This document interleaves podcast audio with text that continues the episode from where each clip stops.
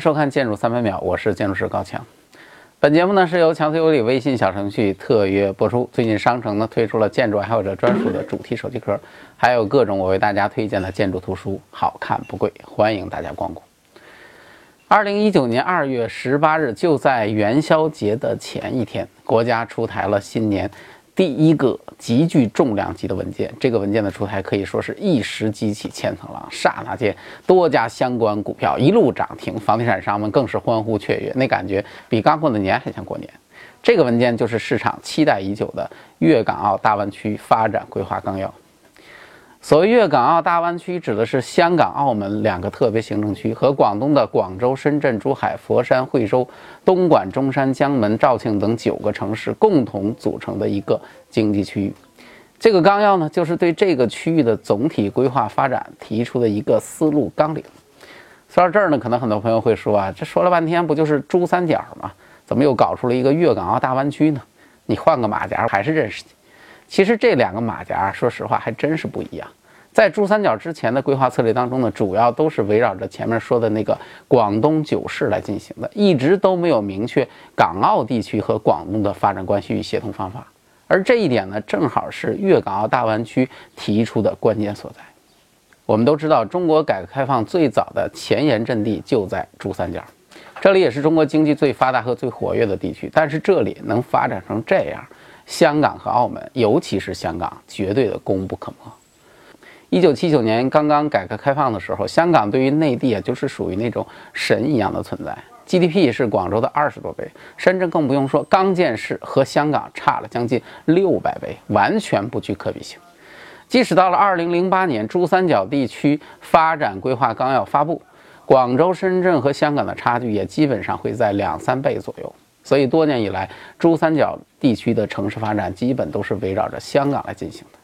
但是，二零零八年发生了世界金融危机，对香港的冲击很大，对内地呢也有不同程度的影响，而且这种影响直接就改变了港澳地区与广东省的发展模式。就此呢，在多重因素作用之下，香港呈现出了一种日益被边缘化的危机，也因此呢，使得香港社会产生了各种各样不同的思潮与想法，这些都不是我们大家所愿意看到的。所以呢，整合整个珠三角地区的资源匹配与发展模式势在必行，大湾区的概念就应运而生。因此呢，大湾区的提出呢，并不仅是要去解决一个区域的发展规划问题，而是要从顶层意识形态到底层的生活结构，全方位的一个融合解决方案，意义非常的重大。另外呢，湾区经济在世界上其实早就已经很成熟了，但是我们国家发展很多年，一直没有提出过类似的概念。这次大湾区呢是第一次由官方明确提出，因此大湾区的发展与规划对于未来其他湾区的发展可能会有一个非常好的示范作用。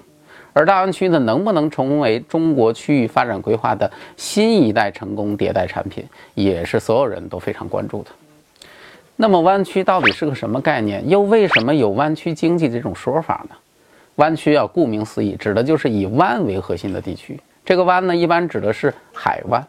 因此呢，湾区简单来说呢，就是一群位于一个海湾周边的城市。最开始的时候呢，那每个城市都自己单干，而且没准呢，谁还看不上谁，都看不上谁啊。有事没事找点事干一架，或者搞点事儿什么之类的，抢抢资源。后来呢，发现呢，还是和气生财比较好，于是大家就搞在一起。啊，结果发现确实是比单打独斗更厉害，就成立了一个更大的组织，叫做湾区。那世界上的湾区呢，也是有大有小，根据面积和自身发展的条件呢，可以分为小湾、中湾、大湾和超大湾。但这些东西太小了，影响力太弱；太大了呢，又 hold 不住。所以最有影响力的基本都集中在大湾区。其中最有名的莫过于东京湾、纽约湾和旧金山湾这三个。现在呢，又多了一个我们的粤港澳。为啥说湾区厉害呢？你看看这四个湾啊，那都是什么来头就知道了。当今世界经济成绩最好的三个学生，美国、中国、日本。而美国的那些巨牛无比的城市，大多数都集中在它的海边。东海岸是以纽约为首，西海西海岸是以旧金山为首。所以纽约湾和旧金山呢，基本就是美国的经济课代表。再说这个小日本，那也是真厉害，屁大点一国家，长期占据世界排行前三。而且像日本这种小的不得了的这样的一个小岛国，那自然是滨海城市众多了。最具代表性的就是它的首都东京，因此呢，东京湾也是日本当仁不让的经济老大。啊，我们再看中国，虽然京津冀、长三角、珠三角是传统的三强，但是强中自有强中手。论经济总量，虽然长三角高过珠三角，但问题是长三角的范围跟城市的数量都远远大于珠三角。而如果论人均的话，还是珠三角要略胜一筹。现在珠三角呢，又加上了亚洲金融中心香港、旅游大户澳门，那简直就是中国的梦之队啊，完全可以成为中国的经济代表。所以呢，这四个湾区几乎可以成为整个地球的经济代表了。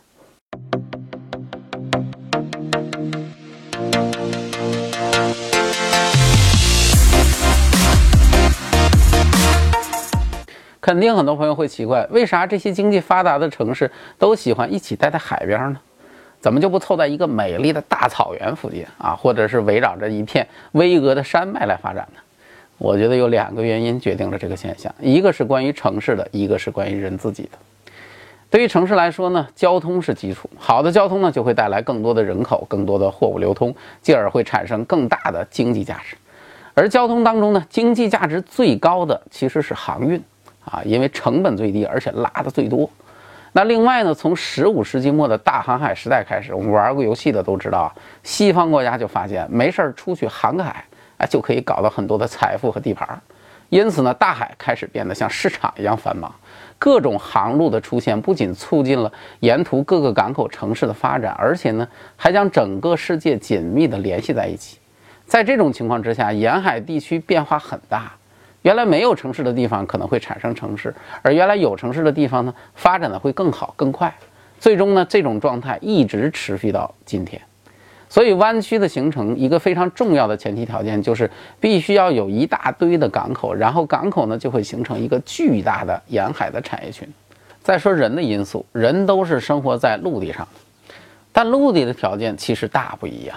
继而也会形成不同的性格特点啊！有人生活在高原地区，没事儿弄个高音，唱个珠穆朗玛峰什么之类的；有的人呢生活在草原地区啊，没事儿骑马打只狼，来个套马杆什么的；那有的人呢生活在沙漠地区，没事儿挖个宝藏，唱个芝麻开门、阿里巴巴什么的；而生活在海边的人呢，没事儿只能看着大海发愁。我靠，这个家伙这么大，到底哪儿才是尽头？所以，一般在海边生活的人骨子里都会有两个非常重要的特点：第一是危机意识，这方面的代表呢应该是日本人。作为一个小岛国，没事儿就喷个火啊、地个震啊、海个啸啥的，谁能保证自己明天还活着呢？所以，日本人的危机意识特别强，这种意识用来搞经济就很可怕，整天都觉得自己哎呀快倒闭了、快不行了、快被别人超过去了。你说这样的企业它还会死吗？除了危机意识，海边的人还有一种就是开放意识。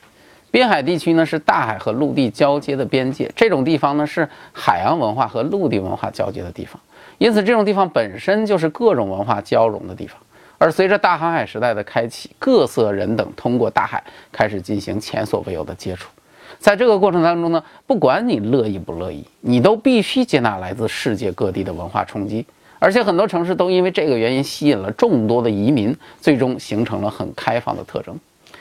说到这儿，让我想起以前咱们上那个历史课，咱学的那个近代中国的受压迫史。说实在的，那些丧权辱国的条约如果不谈，单说老外强迫清政府去开放所谓的通商口岸这事儿，你现在一看，当年那些口岸，现在个个混得都很好。所以，开放的思维才是重点。所以说啊，城市的发展加上人的思维，最终促成了滨海成为世界经济发展最快的地区。那回过头来再说我们的粤港澳大湾区，除了这个目前官方唯一认定的湾区以外，中国还有两个民间公认的湾区，那就是沪杭甬大湾区和环渤海大湾区。